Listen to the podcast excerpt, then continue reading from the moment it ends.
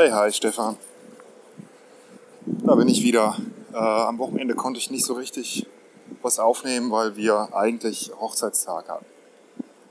Und also nicht eigentlich, wir hatten Hochzeitstag und ähm, äh, ja, haben auch so ein bisschen was gemacht, aber nicht so richtig, weil wir leider keinen Babysitter gefunden haben. Also konnten wir nichts zu zweit machen. Haben dann mit den Kindern gemeinsam einen schönen Tag verbracht, was auch sehr schön war. Jetzt nicht so klingen soll, als sollte es schlechter sein, aber wir dachten mal zu zweit was zu machen am Hochzeitstag. Wäre eigentlich auch nicht so schlecht gewesen. Deswegen haben wir uns heute den Montag freigenommen beide. Also ich habe ja eh frei noch, nicht mehr lange, aber noch habe ich frei. Und ähm, ja, wollten zumindest mal gemeinsam frühstücken. Haben wir auch getan, haben dann aber den ganzen Rest des Tages äh, uns Böden ausgesucht, Müll wieder weggebracht im Wertstoffhof, ähm, waren im Baumarkt. und dann, bevor wir die Kinder abgeholt haben, oder ich jetzt gerade, haben uns noch mal eine Stunde hingelegt, einen Mittagsschlaf gemacht. Also so richtig, naja, aber halt ne? so ein Hochzeitstag halt. Sechs Jahre sind wir jetzt verheiratet und ähm,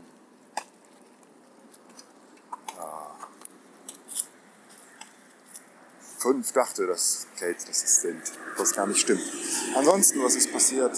Ähm, ich habe uns alle umgemeldet am Freitag, was ich ja vorhatte. Das hat auch wunderbar funktioniert. Allerdings äh, konnte ich meinen Reisepass, den ich auch beantragen wollte, nicht beantragen, weil äh, nämlich herauskam, dass mein zweiter Name, Christoph, den man mit F schreibt, irgendwie bei der Stadt Köln mit PH gemeldet war.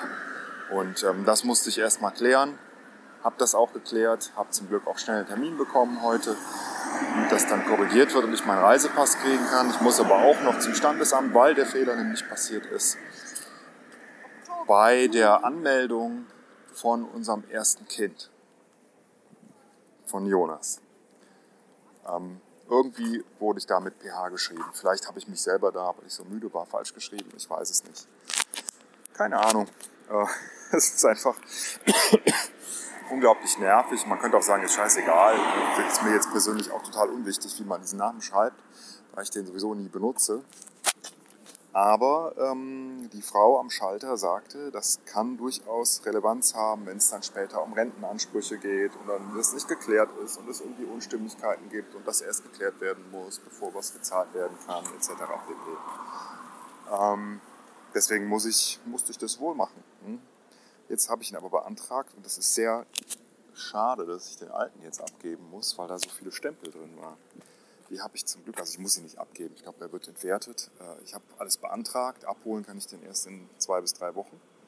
Ähm, ich habe trotzdem äh, sicherheitshalber schon mal vorher alle schönen Einträge, die ich da drin habe, äh, abfotografiert, weil ich da einfach sehr stolz drauf bin. Und ich werde jetzt in meinem neuen Reisepass mit Sicherheit nicht so viele Visa-Stempel drin haben wie in dem. Ähm, und zwar, weil ich so stolz drauf bin, lese ich sie dir alle vor.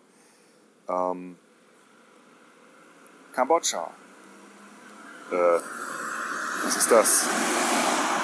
Australien. Nur ein blöder Stempel. Äh, Gott. Nepal. Äh, Nochmal Nepal. China. Ups. Vietnam. Ne, Moment, das ist China. Was war das denn dann? Ach so, Vietnam. Äh, zweimal Vietnam. Äh, dann das chinesische schöne Visum. Ist das schönste eigentlich von allen. Hier nochmal ein paar Australien-Stempel. Jedes Mal neu wurden wir da gestempelt, weil wir da so viel durch die Gegend ge gefahren sind. Türkei braucht man auch ein Visum. Ähm, Russland. Oh, das war's schon. so viel war es dann doch nicht. Ne? Komisch, ich dachte, es wäre mehr gewesen.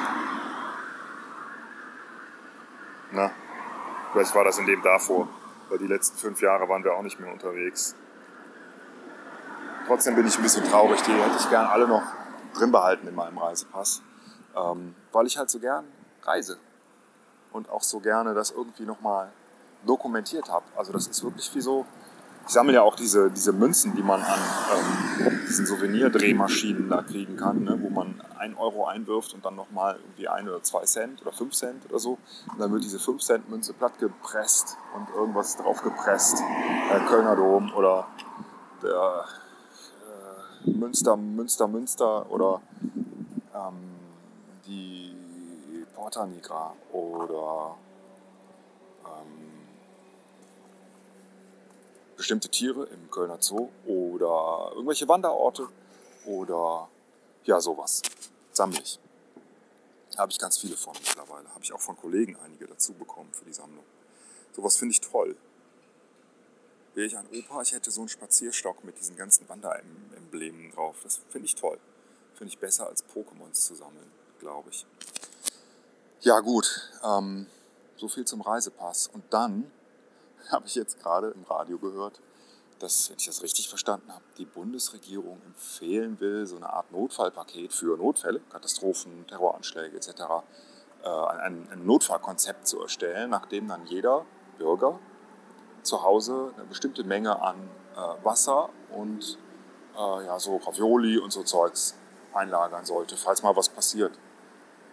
Fand ich jetzt ehrlich gesagt ein bisschen krass, diese Vorstellung, aber dann, hm, gut, ne? kann ja immer was passieren. Ist ja auch nicht so, dass man davon ausgeht, dass was passiert, wie man auch ein Anscheingebot anlegt oder ne, ein Flugzeug ein Briefing bekommt, was passiert, wenn die Sauerstoffmasken von der Decke fallen oder man die Schwimmwesten anziehen muss und man eigentlich nicht davon ausgeht, dass das je passiert. Trotzdem, ich fand es irgendwie komisch und übertrieben. Ähm, und dann habe ich mir vorgestellt, wie wäre das denn, wenn jetzt wirklich der Strom ausfällt, überall. Ne? Das kann ja auch tatsächlich passieren. Äh, was dann alles nicht mehr ginge nach einer Zeit. Im Grunde gar nichts mehr. Die ganze, alles würde zusammenbrechen. Ja, die ganze Industrie. Dann könntest du auch nicht mehr Auto fahren, könntest nicht mehr Bahn fahren. Es gäbe keine Geschäfte mehr, alles würde geplündert. Irgendwelche Milizen würden wahrscheinlich die Herrschaft übernehmen. Ähm, nichts, nichts mehr funktioniert. Kein Licht, kein gar nichts. Keine Klingel, ne? man kann auch nicht mal klingeln beim Nachbarn, um sich was zu essen zu holen. Kühlschränke nicht mehr, also wirklich wieder zurück im Mittelalter. Ne? Ohne Strom. Krass. Aber dann habe ich mir wieder gedacht, so schlimm wäre es wahrscheinlich auch nicht, weil. Ah, übrigens, in Nepal, wo ich gerade die Visa vorgelesen habe, war das völlig normal, dass den halben Tag lang der Strom ausfiel hat man sich auch irgendwie dran gewöhnt. Dann hast du halt einen halben Tag lang keinen Strom. Dann musst du halt dir die Zeit einteilen, in der du dann dein Handy auflädst oder was immer du machen willst. Und das Gute wäre ja, ich könnte ganz entspannt da sitzen und äh, bei einem Stromausfall immer noch, wenn ich mit dir dann nicht mehr telefonieren kann, über Handy, äh, mich ganz normal per Podcast austauschen. Hm? Dabei in Ruhe meine E-Zigarette rauchen und was auch noch ein Vorteil wäre, es gäbe wieder mehr Unplugged-Konzerte im Fernsehen. Tschüss, Stefan.